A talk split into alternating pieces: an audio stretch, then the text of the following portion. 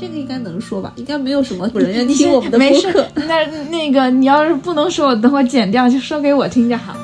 我倒要看看这个蓝色能给我带来什么好运。在那天你得知你的男朋友出轨了，需要，其实每个人都可以打开自己的松松果体，但是前提是你一定要设好。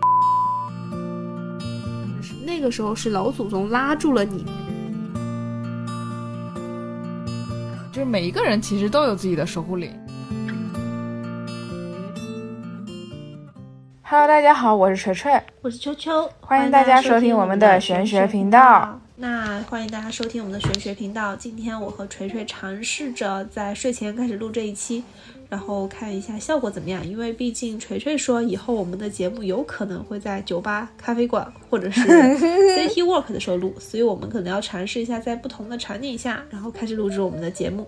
那我们上一期节目有提到说，这一次会讲讲北京的潭柘寺以及锤锤在火神庙抽到签王的故事。嗯，啊，那我想问一下，锤锤第一次去潭柘寺是什么时候啊？就前几个月，前一两个月，九月份的时候，嗯，差不多。咱俩是一起去过火神庙，雍和宫也没有一起去，嗯，只有火神庙好像。只有火神庙。嗯，嗯对。然后我其实很早之前就去了潭柘寺，嗯然后可能是在我来北京的第二年我就去了。嗯然后那个时候是四月份，正好是那个玉兰花开了，嗯所以嗯，我在潭柘寺见过玉兰花，然后还见还见到了夏天的那个就是千年那个古树，就是那个帝王树。去看一眼潭柘寺的那个就是帝王树全部变黄之后，因为我见那个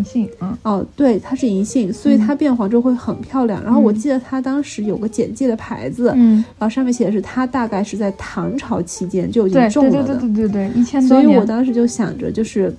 真的，他已经走过了一千多年，就他嗯见到的人事物，包括他的朝，他见到的朝代更迭，都已经这么久了。而且你发现了吗？就是那个帝王树，就是那个千年银杏树，它那个树皮大家都盘，就给它就抛光了。我上次是的，是的，是的。我上次去的时候，有个好心的大姐姐跟我说，你就抱着它，跟她说，大树啊，你这么有能量，你匀我一点。对，你就这样做，就一定要这么跟他，让他给你输出能量。是的，因为我发现那个那棵帝王树，它的树皮它都已经变成那种，就像景区每个人都去摸一下的那个，对，那就是个盘盘盘光了，盘的是的发光，然后叫什么还有盘包浆了。嗯，还有嗯人放了水果呀，然后鲜花呀，还有好多金榜题名的那祭个，红神是的，全都在那个旁边，大树上，嗯。所以当时去的时候就就是大家就是大家都说要去看一下那棵树，嗯。然后它已经那么久，然后所以其实我是想去的，然后嗯。昨天我才在那个。那个社交软件平台上刷到说，一夜之间它的银杏全都被吹掉了。啊，对，然后就就没去成。但是呢，我每次去潭柘寺其实都是为了求事业，嗯。因为咱们之前不是听过那句话嘛，对。先有潭柘寺，后有北京城。对，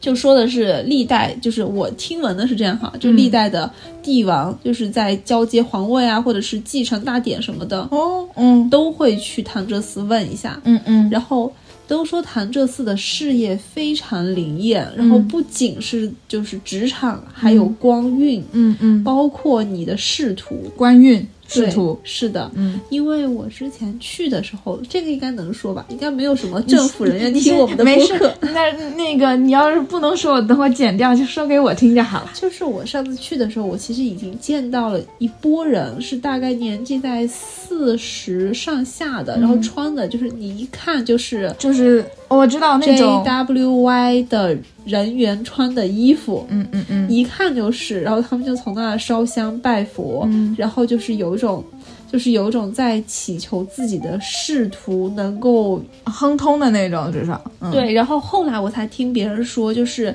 呃，你真的正经去求事业或者任何拜拜的时候，你你不咱不是都上三支香吗？嗯嗯，然后如果你求的这个愿望是很重要很重要的，你嗯。最好、你最好就在香炉旁边等着这三支香全烧完。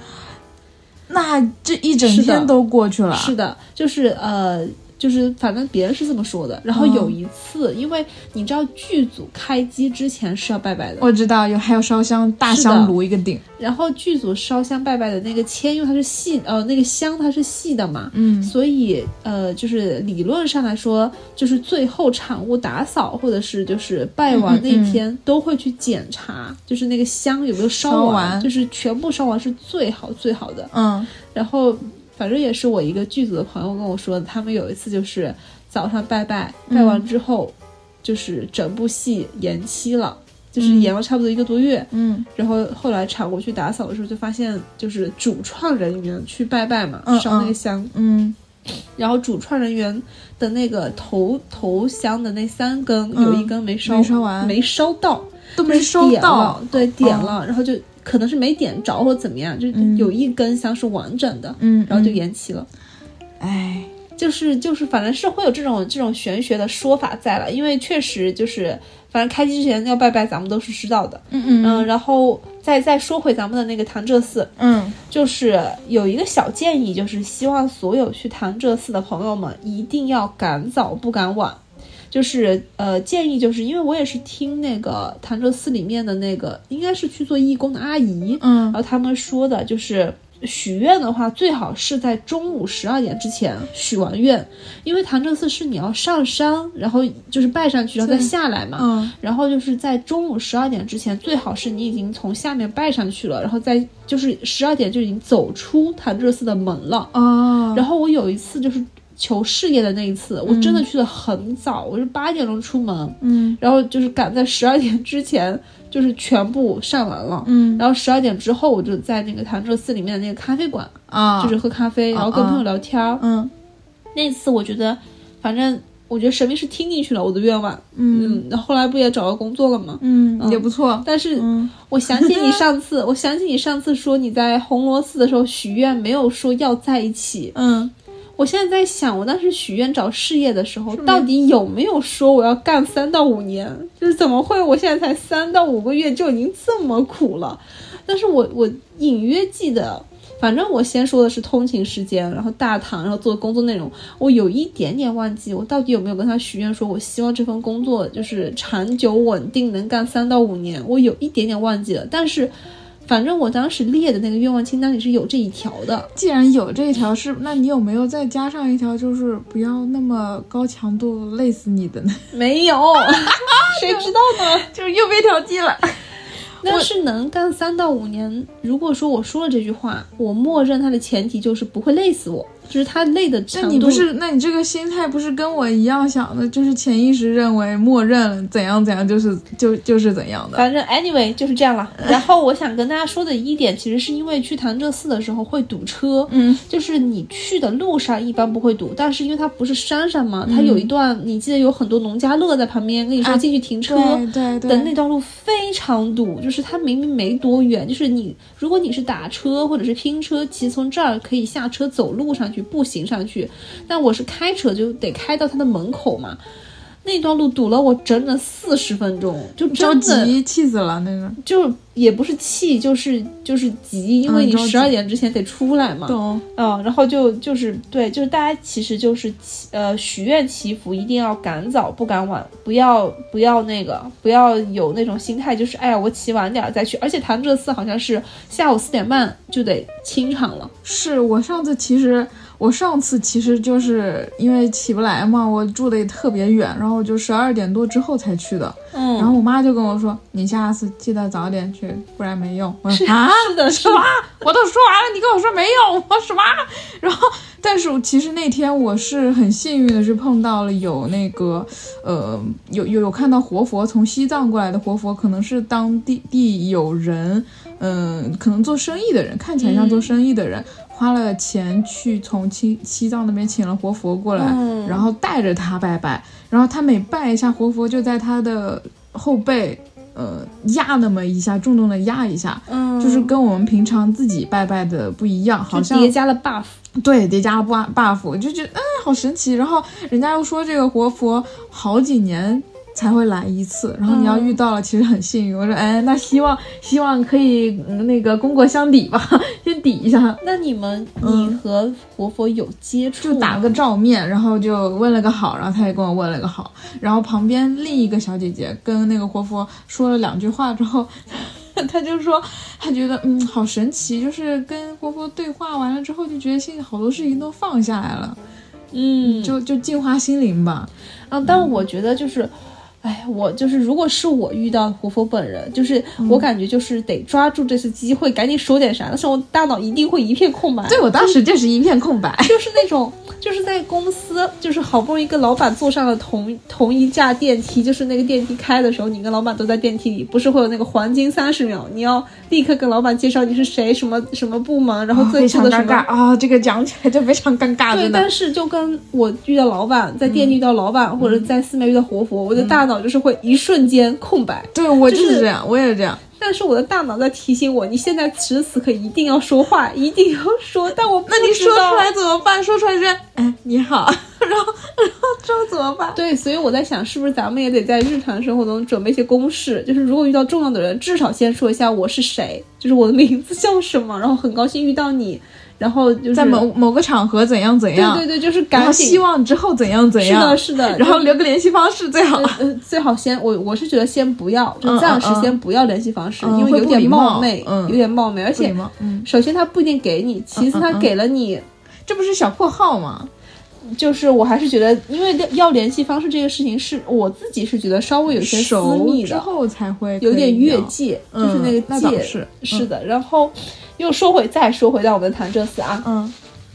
呃，再说回到潭柘寺，就是我上次去的时候，呃，被教了一个我之前没有注意到的方式，嗯就是其实因为我们之前不是也会在雍和宫买手串，或者是去其他，比如说灵隐寺的十八子啊这些，咱们不是都会戴手串吗？嗯你如果带着手串的话，你去了雍和宫、潭柘寺等等这些庙的时候，嗯可以在那个香火炉上用那个手串绕一圈，哇哦，对，就是净化手串的能量。那这个绕有没有说法？比如说顺时针没有没有，就是你让那个香火就是围绕着你的手串就行了。哦哦因为我上次去的时候也看到一个阿姨，她就是在绕那个手串，嗯然后她就说，就是呃这里的香火，然后如果绕完手串，首先是你闻到它，你会很安心，因为它有寺庙焚香沐浴的这种，就是焚檀香味，对，就会有那个香，就是香火的味道，嗯你就会觉得很安心。其次是你的那个呃串你戴久了嘛，然后它可能会吸收到你日常生活中呃能量场的、嗯呃不均匀，所以你可能就是这样净化完它之后，就是你的人和你的串都从这个场域里走出来之后。哦，都会好很多，而且那个阿姨还建议说，你如果今天就是去潭柘寺，那么建议你今天吃素，嗯，因为潭柘寺附近也有那个素斋，那个素斋又贵又好吃，呃，我没有在里边吃，我是出来吃。嗯就其实是在那个外面有一有一家那个饭店，啊，我没有在那个饭店吃，我是从嗯潭柘寺出来之后搜了一家海淀附近的，就是哦。它到我回家的中间，嗯。然后我搜了一家素素斋，而且你如果是初一十五去的话，它斋饭是送你的，免费的斋饭。哦，对对对对对，然后其他的素素菜就是都还挺好吃的，我看一下哪天十五 我要去一趟，而且就是其实就是呃这一天我的理解是咱们都去那个呃许愿祈福了，所以其实就当做让身体轻松一天，吃一顿就吃一整天的素，其实也非常舒服的。嗯。然后如果我们去了潭柘寺的话，刚才说到的是比如说堵车呀、吃素呀，或者手串在香火上绕一绕，嗯，那现在就简单再说一下潭柘寺里边儿。就是你之前去的时候有拜过那个龙王殿吗？有有拜，但是那个龙王殿有点，但是那个龙王殿门口有一条鱼，你看到了吗？我。摸了。对他们说摸鱼摸鱼就是很不错。它它有两种说法，一种摸鱼就是现代我们年轻人赋予的那个意义，摸鱼上班摸鱼；另一种就是你哪身体哪里不舒服就摸鱼的哪个部位，它就可以消、消消灾解去病消灾消灾。然后我就疯狂的摸那个鱼的脑袋，因为我总头疼。然后哎，最近确实还没有，但是可能就是这么一想吧，回头想哦，然后我其实那天遇到一对非常有意思的夫妇，嗯就他俩在那个龙王殿门口站着，然后我不在那摸鱼嘛，然后我摸完鱼之后，我就听到那个那个男生跟那个女生说。这个是什么神？咱们要去拜一拜吗？然后女生就说：“来都来了，管他什么神，反正他是中国人来都来了，就是管他什么神，反正他是神。”然后那个男生就说：“那他会管我们吗？” 他好可爱啊！对，然后反正这个女生就说。就是就是先拜拜了再说，嗯，然后就进去了，然后男生就跟着他进去了。其实我其我其实有一点明白这个男生的困惑嘛，就是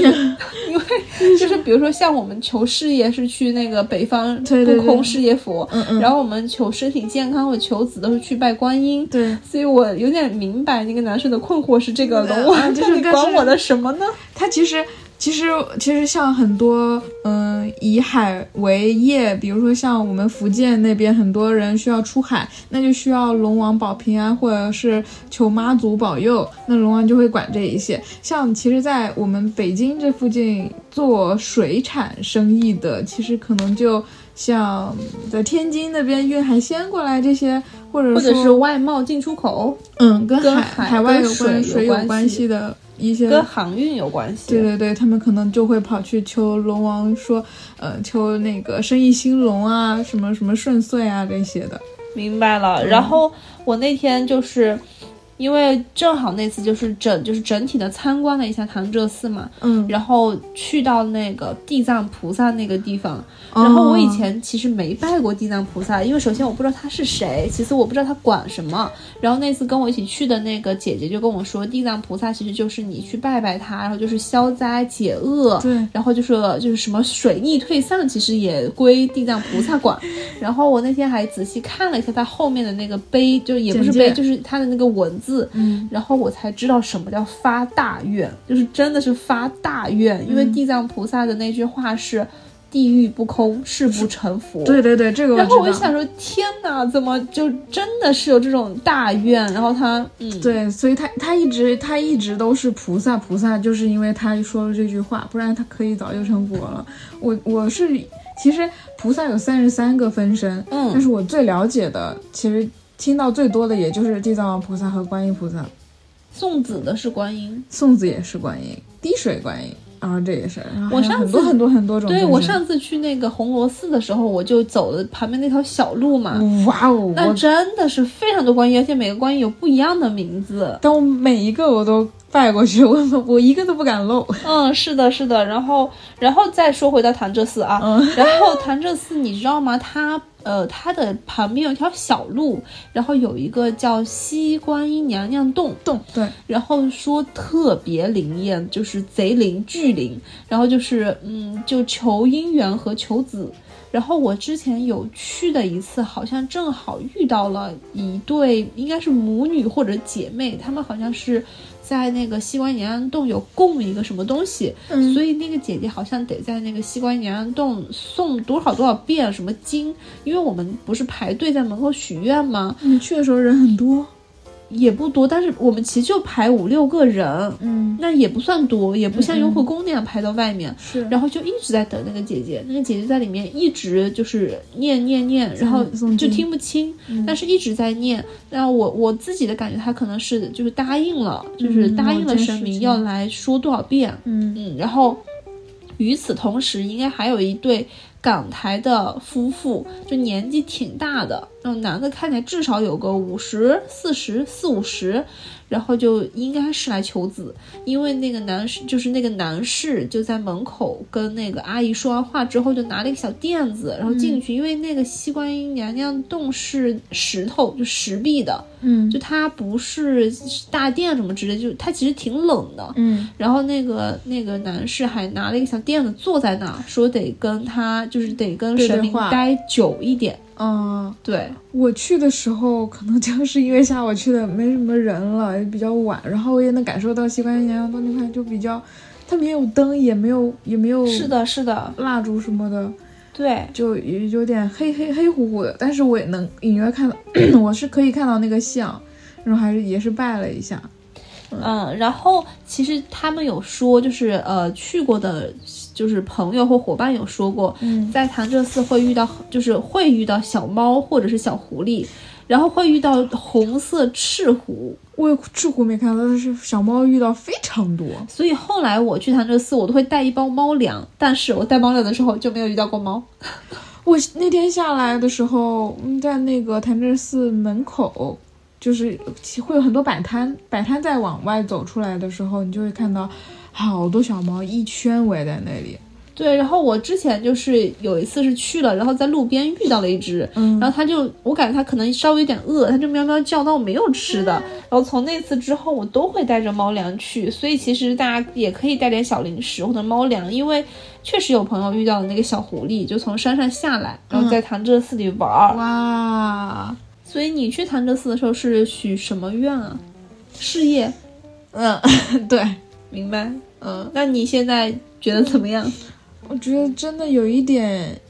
有一点点硬到了，但是时间还没到，所以不敢完全说。时间是怎么？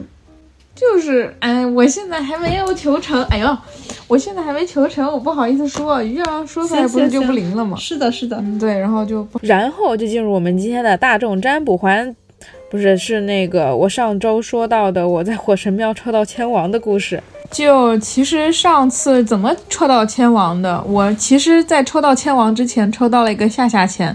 这个是为什么呢？就是，嗯，因为我当时去的时候有个选选择是选择问题，我不知道是选 A 还是选 B，然后嗯，店里的义工嗯就教我说，那一试一问，你这个就分两次问，然后我第一次问的 A 问题出来了一个下下签。嗯，我当时其实挺震惊的，因为从来没有抽到过下下签。然后那个他义工就让我把这下下签烧掉，烧掉没有关系。然后之后我就开始抽第二个问题了，出来了是 出来，结果出来的是个签王，它的差距，因为下下签是最最最最最最最荡的一档，然后签王是五十根签里头最最强的一个，嗯，嗯，所以说这么强的对比和差距，其实神明告诉我的就是已经提示已经很明显了，B 将是就比较适合我的选择，至少在未来三个月内，呃，这么出来的一个前往，我记得夏夏先是建议不带走，然对后就在那烧了。呃，反正他们给我收收起来了，烧没烧我就应该是会烧掉的，对，然后其实是是这样的，就是同一个问题不建议抽很多次，嗯，但如果你的问题是不一样的，对，比如说我要问题是抉择问题，对，比如说你是要留在北京还是去上海，对就是是两个城市的话，你完全是可以抽两次签对的。我就是但如果你嗯问的是、我应不应该离开北京，然后抽了下下签，你又再抽一次，我应不应该离开北京是不允许的，那是不行的，是的那肯定是就像塔罗一样，其实也都是一事一问嘛。然后其实我们可以再跟大家说一下，因为火神庙它其实是道教的，嗯对然后我们平时去的潭柘寺或者是雍和宫，它其实是佛教。对，佛教的时候，大家许愿或者是呃遇到师傅是行双手合十礼。嗯，对，双手合十礼。然后，嗯、道教的话，它就是双手抱拳，呃，选的是呃行的是抱拳礼，因为其实这个抱拳礼就是我们古代人。见面的时候行的一个礼礼仪，然后不太懂的可以在呃某书上面搜一下，它有一个图示，你们大概就知道了。然后具体其实火神庙有个抽签流程，嗯，之前是二十块钱一签，但是我这次去的时候，他说你随心吧，然后，然后我就说那就十块钱一千，我抽两千，两两千也是二十，呃，这样随喜，对他们叫随喜，嗯，就不要重复求签。那求签的流程是你要先去。比如说你要去问事业的话，你就跑到真武殿去问事业，然后先拜神明，先拜真武殿的真君上帝，再求签。然后求求签的时候要先摇签，然后用左手抽。抽签的时候，呃，签号会给到义工，然后让他们给你签纸，然后你就开始解读，看自己是呃中级呀、上上签啊，还是下下签，还是签王这一类的。嗯，然后之后你抽到签之后，要觉得嗯自己看不懂，旁边也会有义工帮你去解读，这样。对，然后其实有很多小伙伴都说，就是火神庙是全北京香火最旺的，但是因为其实北京确实有那么几个都是香火非常旺的，可以说火神庙它其实是唯一一个没有门票的，然后它整体的就是呃占地面积它会小一些，就它没那么大，其实就是你进去之后绕一圈儿就基本基本结束了。嗯，但是这跟它灵不灵验完全没有关系，就是它真的该灵非常灵。然后，呃，火神庙里面呢，除了刚才直接说到的事业的真武，它还有财神庙，还有观音，然后还有月老，呃，还有月老和狐仙娘娘庙。嗯，然后狐仙娘娘是真的很仙，就是大家进去看过之后，就是你马上就能感着感觉到那种仙气。然后飘飘，对，然后狐仙娘娘那边呢也是可以抽签的。然后其实上次我在狐仙娘娘庙那边看的时候，有听到很就是一个女生在问那个道长很多的情感问题，就是也是可以进行这种这个是在狐仙娘娘庙那儿问情感问题吗？我我一直以为只有月老月老庙才都可以因为狐仙娘娘也管这个。嗯。就是很多人去，其实都是在跟狐仙娘娘要桃花。我一直以为狐仙娘娘是管美貌。嗯，然后就是在火神庙的时候，其实就是、呃，它周一跟周四好像是有义工的，就是大家如果有兴趣想去体验的话，是可以去跟道长申请这个名额的。嗯，然后周一跟周四是新手义工的入，就是类似于员工培训。嗯，就它周一、周四它是有一个培训教程和日程的，所以如果是第一次的话，建议是周一或者周四去。嗯嗯，再说到刚刚嗯抽签的这个吧，就是不管你抽到是签王还是下下签，嗯，天你大家希望大家都不会抽到下下签啊，嗯，不管你抽到签王还是终极这一类的签，嗯，据说签文只有就有效期只有三个月。嗯，如果抽到下下签也不用担心火神庙会烧掉，刚刚也有说过了。好，那我们进入到我们的塔罗故事分享和感悟的环节。嗯，你有没有发现，你抽牌抽的最勤的时候，是你对这个问题最困惑的时候？但反而你越困惑这件事情，你越不能问太多遍，因为你问来问太多遍，其实都是第一遍的。亲身的感受，你说实话，你越困惑的，你难道就没有问过第二遍、第三遍吗？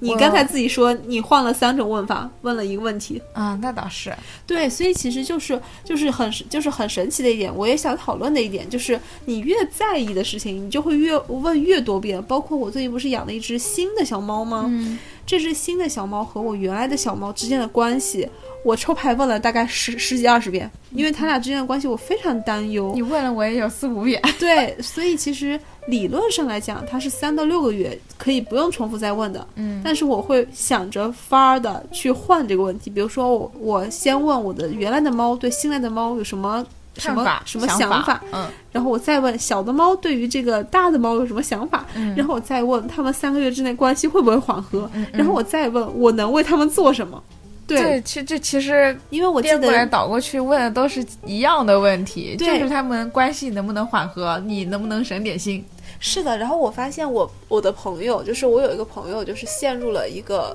感情的困惑，嗯，然后他对于他要不要复合这件事情，也是找我问了非常多次，就是问到我后来已经不想抽牌，因为我跟他说牌已经说的很明显了，他这个男的就是奔着你的钱来的，就是他喜欢你的前提是因为他觉得你能帮他，嗯。因为就是男生，男生稍微有一点点凤凰男，呃就是说实话吧，就是女生家非常有钱，呃，也能给他们安排工作什么的。嗯。然后这个女生呢，又觉得说这个男生是清华毕业的，然后很有才华，嗯。可以就是呃委托终身，就是是个好人。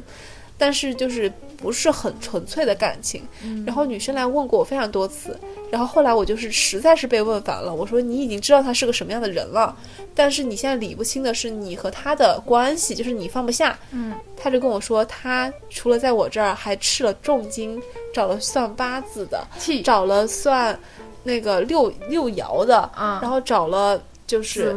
做法，就是做法事的。啊然后就是一一就是一而再再而三的在问，然嗯后我说，且这个牌已经看到男生在接触其他女生了，只是因为你现在仍然是条件最好的那个，所以他现在仍然会回你。但如果就是有一天出现了一个比你更好的女生的话，这个男生可能说不定就把你拉黑了。我越听越窒息，我也觉得很多有的时候这种牌其实越抽越没意思，但是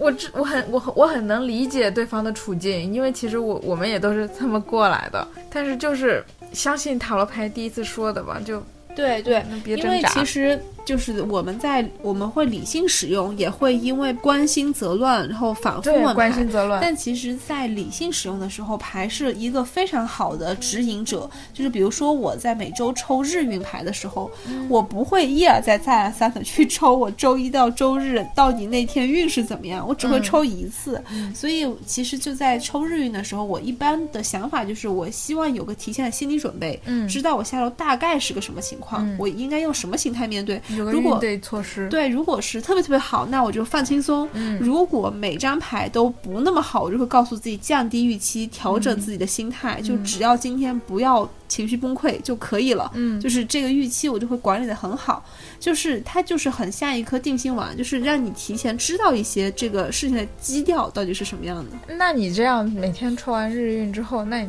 你会比较情绪稳定，也是这样的吗？我不是每天抽，我是一就是周日晚上，就是你抽完之后，你不是对每一天都有一个应对嘛？对对。然后其实心里都有个降低了预期，哪怕是抽的不好的话。对，哪怕我知道我今天会 emo，我也会做好。好了，我今天要 emo，所以我不我不约任何朋友见面，嗯就是我不会把我情绪传递给别人，我就自己待着消耗就好了。那你有发现自己，嗯，就是抽完。呃，这些日运牌做好前提先前准准备之后，跟之前对比，情绪有没有更稳定一些？其实是有的，其实是会更稳定一些。因为比如说之前我可能想着我周二要约朋友去吃个饭，嗯，但我不知道我今天会不会加班，嗯。然后如果那张牌明显的已经没有吃饭的那个提示在了，我那天就不会约朋友吃饭了，就可以提前跟他说，我今天可能大概率要加班。是的，嗯，就可以做个。做一个情绪稳定的成年人，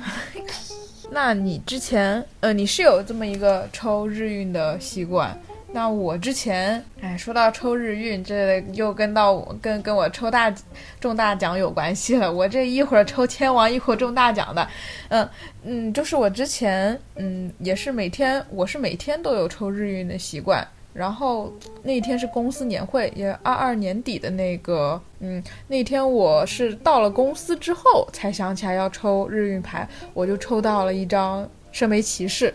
我一看圣杯骑士，那今天幸运色是蓝色啊。然后，呃，我一低头看，哎，我今天外套就是蓝色。然后我当时心里就想，我倒要看看这个蓝色能给我带来什么好运，难道是中大奖吗？当然，我也不是说拒绝这个。呃，大奖，我是小，我想降低自己的预期，不要有那么多期待。然后结果到了呃个傍晚的时候，果然我就中到了那公司的当天的特等奖，是一台 iPhone 十四 Pro Max 暗夜紫的五百一十二 G 的手机。然后其实很不错，这个奖。大家可能听一个圣杯骑士的故事还不相信，我再说另一个，就是也是。过年期间发生的吧，嗯，我朋友，我回了，我回了福州之后，嗯，跟朋友约吃饭，然后那一天我突发奇想说，要不然我们抽个，我们去玩个刮刮乐吧，呃，他从来没有玩过刮刮乐，我说，那我抽刮，我玩刮刮乐之前我要抽个牌，看一下我今天会不会中奖，我一看我今天不会中奖，然后他说，那我也抽一张牌，他就抽出一张圣杯骑士。然后我说，我说，那你今天大概率会抽奖，呃，那你今天大概率会中到奖，而且最好是一张蓝色的牌，蓝色的刮刮乐。然后我们就走到那个彩票机面前，当呃那个屏幕显示出来只有红色、黄色和呃紫色的时候，我们心想，哎，这是怎么办？然后他他说，哎，这这怎么办？我说，那你选紫色的话，跟蓝色是同一个色系的。他说行，然后他就。点了那个紫色屏幕，点了那个紫色，结果吐出来的是蓝色牌。我心想，那这下基本上八九不离十能中。就是那个圣杯骑士。对，然后那一张那一张呃刮刮乐是十块钱，嗯，然后他中到了五十块钱，然后我就嗯，从那以后我就对这张牌好感特别特别特别深。是，然后其实。我还是要要跟大家说一下啊，因为这毕竟跟钱和财运有关系。就是塔罗看这个呢，有可能是锤锤这副牌的圣杯，或者锤锤这个人他抽到圣杯骑士的时候是中奖的。对，但这个因人而异，跟每个人的体质有关系。嗯，就因为我之之前也是，就是有一次我想买，我想买那个股票的时候，我也抽了，抽到的是魔术师。哦，魔术师。我那个股票现在还被套着呢。就是它确实是大涨，然后它大涨了一会儿之后，它又大跌，它大跌了之后，它又大涨，然但是后魔师魔术师嘛，千变万化，对，然后因。为我确实没办法二十四小时实时盯着那个，我没办法盯盘，嗯所以每次等我反应过来的时候，它这一波又过去了，所以我现在那个还在套着，所以我是建议大家在财运跟彩票相关的时候，一定要理性投入，谨慎一点是的，嗯是的，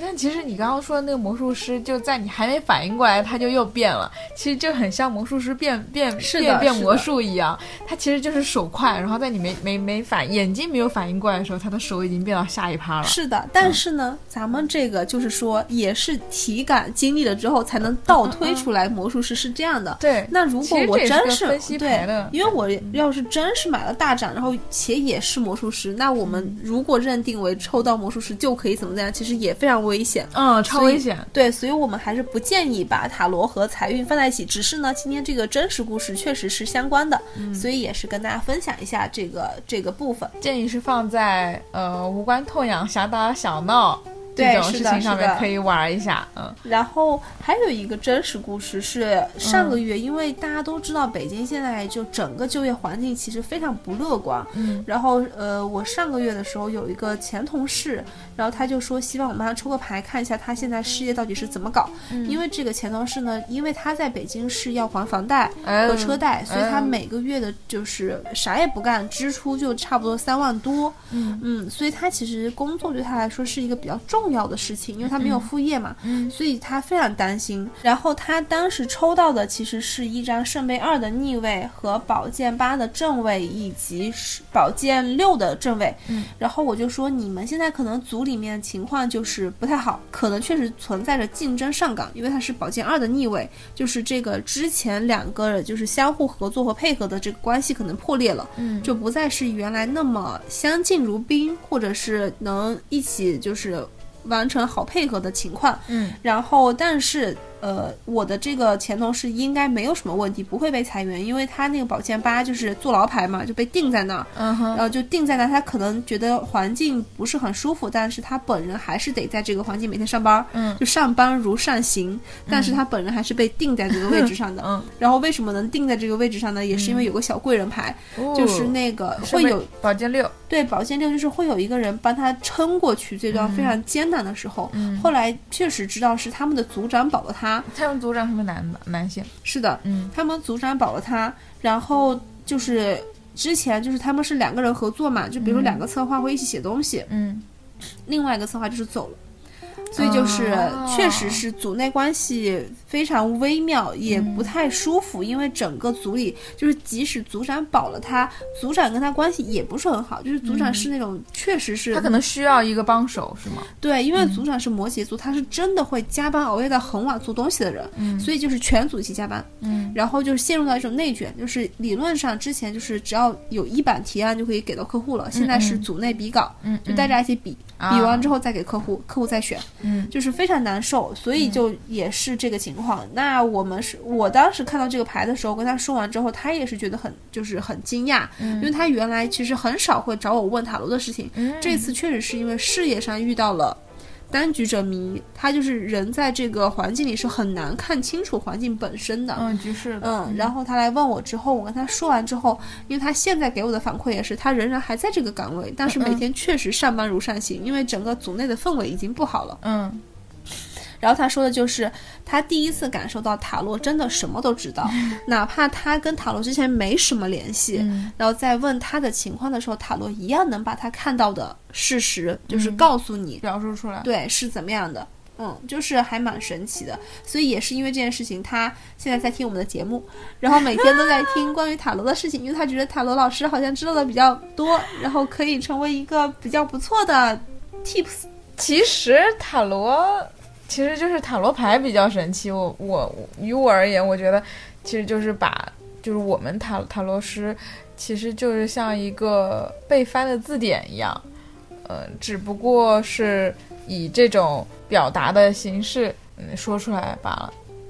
其实是查字典，嗯，塔罗的意义，嗯，七十八张牌。张张牌排列组合可以解答世界上千千万万的问题。其实这是我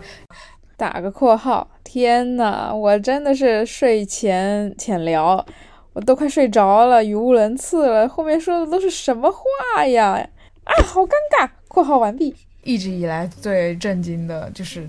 也也也一直为之所着迷的一件事情吧。嗯嗯。然后还想跟大家说的是，如果大家确实跟我们俩一起，就是也是抽日运了，那遇到一些大牌出现在日运里的时候，其实也没有必要那么害怕，因为如果当我们问的是一个很大的问题，那可能大牌出现的时候，它会代表你的业力啊，或者是你的一些课题啊，但是它落在日运里面，你要知道一天也就二十四个小时，所以这张大牌咱们也可以轻松一点去理解，因为我之前抽到过逆位的高塔牌，然后我其实还蛮害怕高塔牌和逆位的高。高塔牌，但其实它出现在日运里，呃，我自己的亲身感受，要么就是心态崩了，就是事情确实太多，心态崩了。还有一次是有惊无险，就是我那次确实是在路上开车的时候和一个大货车擦肩而过，很近，但是也是有惊无险。所以它虽然是一个小凶牌，但可能在日运里面没有那么严重。包括说可能就是宝剑，因为宝剑也很痛嘛，宝剑十它扎在你身上，有可能就是那天你。的大拇指踢到了墙，就是确实非常痛，痛到保健室。嗯，也有可能就是它只是一个痛感，然后可能在你这一天会体现出来，不管是你身体的、心理的，或者是在那天你得知你的男朋友出轨了，嗯，就是就是扎心了，或者是那天你得知你的晋升失败了，就是数值失败，然后晋升无望，所以其实它不会对应到真的是。呃，很大的一件不好的事情，它可能就是你需要去消化的一些情感的，或者是你需要去面对的一些小的事情。嗯，那我们来到话题二的大众占卜，这一次我们其实主题会定成守护灵想对你说的话。那为什么会想要聊守护灵呢？因为十一月的北京它降温了，天气一冷，其实就会有一种想要被保护的感觉。嗯，然后我身边的很多朋友其实最近有跟我说过一个现象，就是他们出门之前想穿不穿秋裤的。然后大脑就会有一个声音告诉他穿。对，其实这种这个时候就是守护灵在保护你，因为守护灵它可以预知到，就是每一个人其实都有自己的守护守护灵，然后只不过你你你感受不到，你也可以把它理解为是你的潜意识的声音在告在保护你，在告诉你，比如说你今天如果不穿秋裤的话会冻死，那其实守护灵会预知到这一件事情，然后所以他你的内心的某一个声音就会告诉你说。穿，你给我穿，你必须穿，你不穿你会冻死。对，好像因为生活中我们感觉到不应该这么做的时候，也许都是有守护灵在温柔的提醒你。嗯，而且我想起一个一个场景，就是我之前小学放学的路上，就是上下学的路上，嗯，就是。我们家那边会有一些大树种，就是种在那个路边，嗯，然后绿化美观。嗯然后有一次，我就走着走的时候，我就突然之间，其实我自己大脑中什么都没想，我就停下来了。嗯，我停下来那一刻，然后大树有一片非常，也不是一片树叶，就是一个很大的枝条，它就砸下来了，咦，就砸在了我前面，就是非常近的地方。然后就如果我刚才以正常的速度行进的话。那一刻就是砸到我身上，那个真真肯定就是保保护在保护你。对，然后我妈妈以前跟我说的是，是那个时候是老祖宗拉住了你，就是像你，就是我小时候摔跤的时候，妈妈都会说老祖宗披呃铺了棉被，所以你不痛不痛，就是你摔是摔在棉被上。我觉得这样理解也可以。对，因为其实不管是你之前的呃祖先长辈，他们其实也有可能就是你的守护灵。对，就是有，就是有些人的守护灵可能是家里过世了的狗狗或者猫猫，嗯，然后有些人的守护灵就是家里的长辈，嗯，然后有些人的守护灵可能是你前世的爱人，然后爱而不得，然后他这辈子还在你身边守着你，这种，对，就是那个你看过那个吗？就是那个周生如故，嗯，那个小南城王，就是一定是十一的守护灵。就他就是今生今世守护你，然后他这辈子就是得先先走一步，他下辈子还是会守着你。对，所以其实我们今天为什么想聊守护灵，就是，呃，就像那句话，就是有人偷偷爱着你，就是有人肯定是在偷偷守护着你。嗯嗯。所以我们今天就是想在就是这么寒冷的冬天聊一个稍微温暖一点的话题，然后看看守护灵想对我。或者想对你说什么？嗯，那同样也是从三个方面，就是事业、爱情和财运，看看现阶段守护灵想要提示你一些什么。对那其说什么话。其实我们就看今年年底之前吧，就嗯十二月三十一号之前，嗯。然后你的守护灵就是身边在守护你的这位、嗯。呃保护者，想对你的爱情、事业和财运说些什么？嗯嗯然后我们这次同样也有三组关键词，分别是紫水晶、黑曜石、海蓝宝。对，然后大家可以再记一下，我们这次的三组关键词分别是紫水晶、黑曜石。海蓝宝。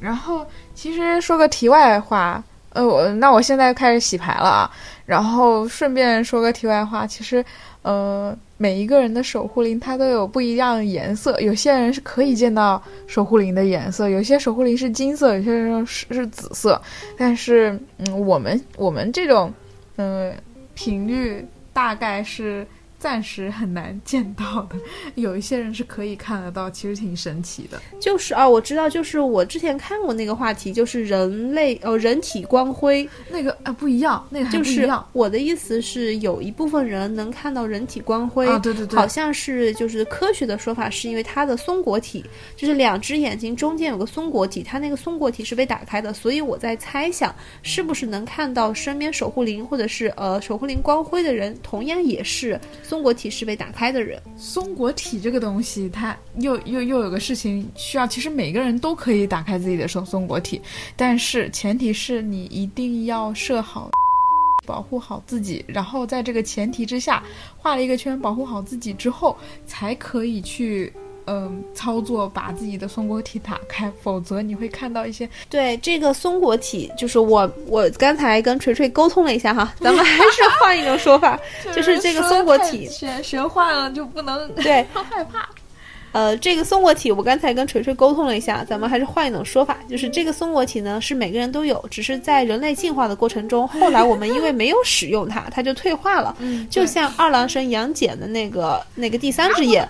然后它就是咱没用，然后就像我们的、呃那个长尾巴没用之后就变成尾巴骨了，嗯就是其实一样的。所以，但是呢，建议大家就是好奇的话，就是可以稍微去了解一下，但是不要过度的深入。这个就很像大家在练普拉提的时候没有找到正确教练，然后一些错误的动作可能会导致、个比喻非常恰当，导致拉伤什么对的。导致肌肉拉伤，然后会需要一段很长的时间去复原。它有一点像潘多拉魔盒。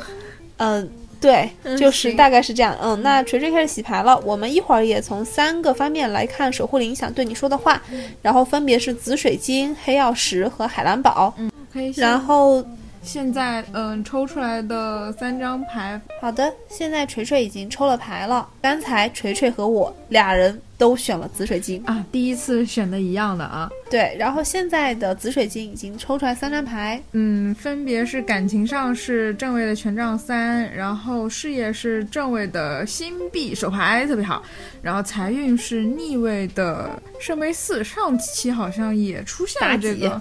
逆位的圣杯四，对对对，然后我们先开始来解读感情这边吧。呃，分成几种情况说。第一种是，如果你是单身状态的话，那正位的权杖三可能告诉你近期，呃，至少是到十二月三十一日之前吧，呃，近期是，呃，可能会有新的桃花出现，然后或者新人出现。嗯，可以小小的期待一下，并且你要在这段时间拾掇好自己，嗯，拾掇好自己，才能让自己以最好的状态去遇到这个人。也，你你那时候也会很有信心，然后很有底气，然后遇到这个人对你的印象也很好。嗯，这是一种情况。第二种情况是，如果你是在感情状态里的话，那么你们可以开始去研究下一步的呃，就是进程了。就比如说，嗯，就像我之前也提到过的，呃，如果你们已经见过见过家长了，可能就下一步是开始呃筹备婚礼啊，或者说打算什么时候去领证啊，这些事情就是进入到下一个阶段。嗯，如果说是呃分手复合的话，呃，你的守护灵也是在告诉你，呃，拾掇好自己。准备一下，遇到新桃花吧，新桃花马上就要出现了，就不用再期待之前的了。嗯嗯，我来补充一下啊，嗯因为我自己也选了是紫水晶嘛，嗯然后感情是权杖三的正位的话，我自己的体感，嗯嗯，因为我们现在问的是守护灵在十二月三十一号之前，嗯嗯，想跟我们说什么？首先，我感觉的是会计划一次旅行，就是去远的地方。那就是你会吗？我们正在计划旅行，嗯，对，所以就感觉哦还蛮妙的，因为他正在看着远方嘛。是的，是的，是有这然后个计划。对，嗯而且他就是全就全在三，嗯，其实呃，如果是在事业或者怎么样，我可能会觉得他可能会出差，或者是去哪里呃去远方，或者是远方来了什么人或者消息。这个是感情。对对，我知道。我说如果是事业出现这张牌，因为我之前在事业上抽到过这张牌，后来我就去出差了。嗯嗯所以我在想，所以它是感情的话，应该就是我们现在正在计划的去旅行的事情。嗯所以可能守护灵也是想跟我说，工作太累了，出去走一走，就是跟感情这个相关嘛，就是带着你的伴侣出去走一走，嗯散散心。真的，你每次跟宇哥出去玩都是，哎，好羡慕，真的。嗯，嗯那我们到第二张，嗯，第二张是事业上的，是一张正位的星币手牌，也是一张，嗯，从事业角度来说是非常好的一张牌。为什么这么说？呃，星币这个圆球，它是一个，嗯，代表是有特别有价值的一个东西。那其实它就是在告诉你，如果你是在呃在职状态的话，那你现在做的事情是非常有价值的，要好好珍好好珍惜，并且呃把它好好握在手里。嗯，之后会有一个呃对你未来会有一个很好的助力。嗯，但如果说你现在是在呃找工作的阶段的话，嗯，我感觉是嗯这个月至少是第二个月左右吧。现在是十一月、十二月、十二月三十一号之前，十一月大概十一月底的时候，嗯，大概十十一月底的时候，会有人向你抛来橄榄枝，是你满意的一个工作机会。呃，不管是在薪资还是在呃，就是个人发展这方面，都会是一个不错的、有价值的嗯机会。然后，如果说你是在创业状态的话，那就说明你当下做的所有事情都是在为未来的事情打基础，你不用着急，不用。嗯，心急或者说灰心，我现在做的这些事情，嗯、怎么还没看得见成效？不用着急，现在就是打基石的阶段，嗯，就好好做就行，踏实肯干就可以了。嗯，行，那就是对咱俩说，好好做，踏实肯干。反正我们这也在创业我我觉。得我觉得这个体感真的很、很、很尖，很、很、很、很符合我们自己。这张牌也很妙，因为我正好就是现在的工作，我也问过，嗯就是我那次问的好像是能不能拿到年终奖，嗯然后也出来了这张牌，就是能，但是感觉不多，就是一笔，就是能拿到一笔年终奖，就是你看他捧着那个新币嘛，嗯所以其实对于我来说，就是如果是我现在自己的正职就呃主业的话，它其实就是呃一笔能养活我的工资，就是我的日常生活的来源。但是我觉得这也很像大饼啊，嗯，有没有这种含义？你觉得？因为是三张牌当时，嗯所以它是其中一张。嗯，然后呃，结合前面两两张的话，当时我跟你讨论过，然后你嗯说能拿到，对，对，所以它应该是放在牌意里去结合出来了这张牌。嗯我不太理，我不太会觉得它是个大饼的原因是我之前入职之前也是这张牌，就是接到了一个好的 offer。我觉我觉得，嗯，它你可以理解它是个大饼，但是这张大饼你吃得下，刚刚好，你 hold 得住。嗯，就是它不是那种贬义的大饼，它确实是一张饼，就是能填饱饱腹的那种，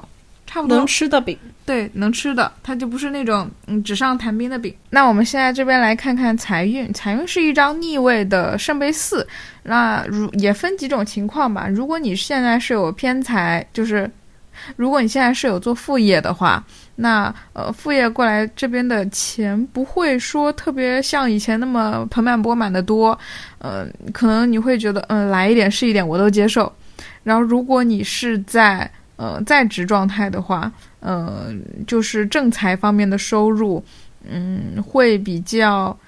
让你觉得勉强接受吧，干一天是一天。嗯我感觉这个圣杯四的逆位，因为嗯，他在财运嘛，所以其实它如果是正位的话，咱们就会论他是就是只要不满意就不接受。啊啊，然后那在逆位的话，其实他是已经接受了其中一个，就不管咱们是因为形势所迫还是怎么样，嗯。那可能从前是这点钱我看不上，嗯。我就不要了，嗯。然后现在就是能挣一点儿是一点儿，嗯，就嗯。呃不嫌它少，对对，就不挑活儿，嗯。就可能之前比如说之前我剪一条片子是一千，嗯。然后现在找我剪一条片子是两百。啊，两百或三百、因为它八百的话应该是四个杯子，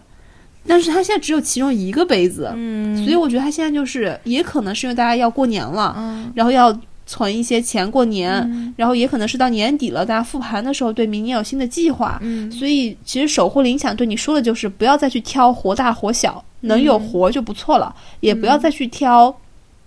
就是呃，不要像之前那样，就是什么不食饥来之物，就是有啥吃啥，嗯，就是你先就是把渴着肚子填饱了，对，嗯就是像你刚才说那个事业可能是一张饼嘛，嗯你就先别管它是不是饼，对然后你也别管你现在是想吃火锅、馒头、包子，你你有饼你就吃饼，嗯你就先把这口吃了吧。嗯那也可能是因为守护灵他就是看的比较多，就是发现人间疾苦，就是确实现在就大家过得，大环境确实都不太好，所以就是可能他就很像一个成熟的长辈，就是会劝你说，咱们有什么的时候就先接着什么。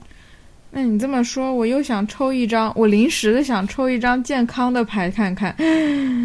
健康的牌哦，他建议你不要再熬夜了。我觉得是出来一张圣杯八，嗯，正位圣杯八，嗯，披星戴月，他其实就是在建议你说，嗯，比如说像你就就拿拿你做比方吧，你即使工作太累，嗯，安排的活再多，你也不要累到自己，你今天能做多少是做就做多少，嗯，不要加太多的班，工作是做不完的，身体摆在第一位，不然你没有没有本钱去赚那赚那个大饼啊。那如果拿你举例，就是咱们现在就别录了，不要披星戴月的录。就是一个一两个方面吧，我看出来，一个是嗯少熬夜，呃，其实就对你的头发不太好。第二个是圣杯八这边有那个有点像牙齿，我觉得少了一块，你要注意一下 牙齿这方面的健康，就是勤刷牙，然后可以的话去挂个牙科之类的。你看这像不像？好，就像缺缺一颗牙。但我的牙非常好。对那那反正就是我能联想到的是是这么些，嗯我觉得我自己觉得这个如果跟健康相关的话，可能是情绪，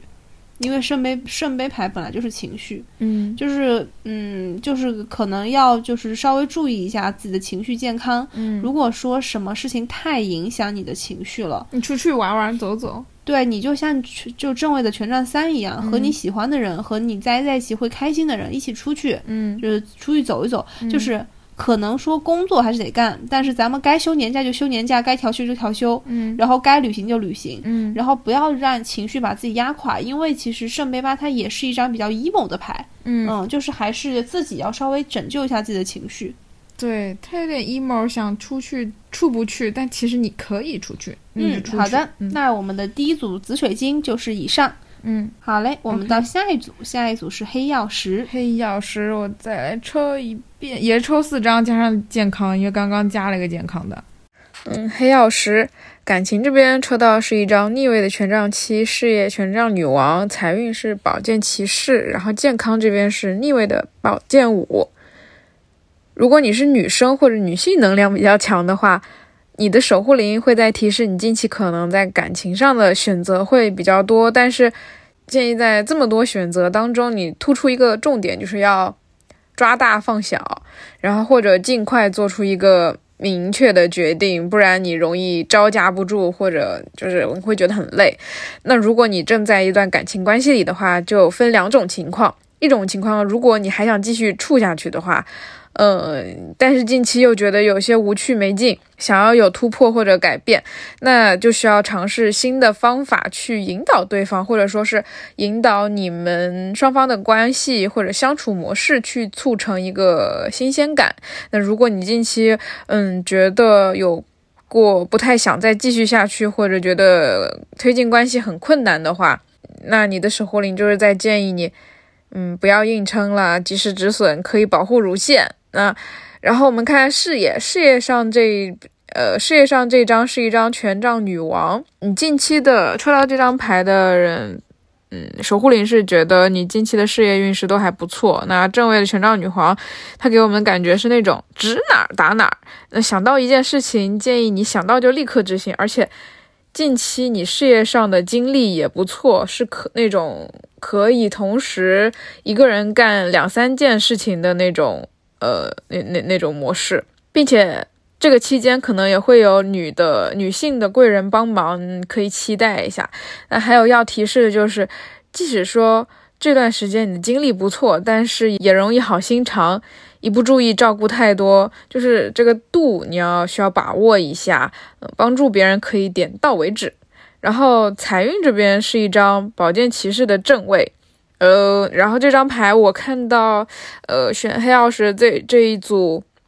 有做创意工作者、文字工作者，或者讲师、老师，或者是我们的玄学同行，然后销售这一类。那守护灵是在提示你，近期你想到的创意或者生财思路，一旦你想到了，就要立刻去做，不要只停留在思考层面，一定要付出实际行动，才可能有。才可能有利你的财运，然后并且你行动起来之后会形成自己的节奏，你会很享受这种为自己干活、为自己的财运奋斗的这种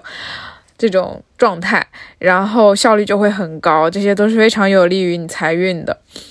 然后我们再看看健康这边是一张逆位的宝剑五，你别看是宝剑五，我平常很就是宝剑五这张牌正位的看起来不是很开心。但是它是逆位的，就还不错。但是它也是在提示你保护好乳腺，因为因为这张牌就容易有点，嗯，逆位的嘛，因为有容易有一点因为生气，然后说出来伤人的话啊。很多人际关系上面都是冰冻三尺非一日之寒，一旦生气说出伤人的话，就很容易有 emo 情绪，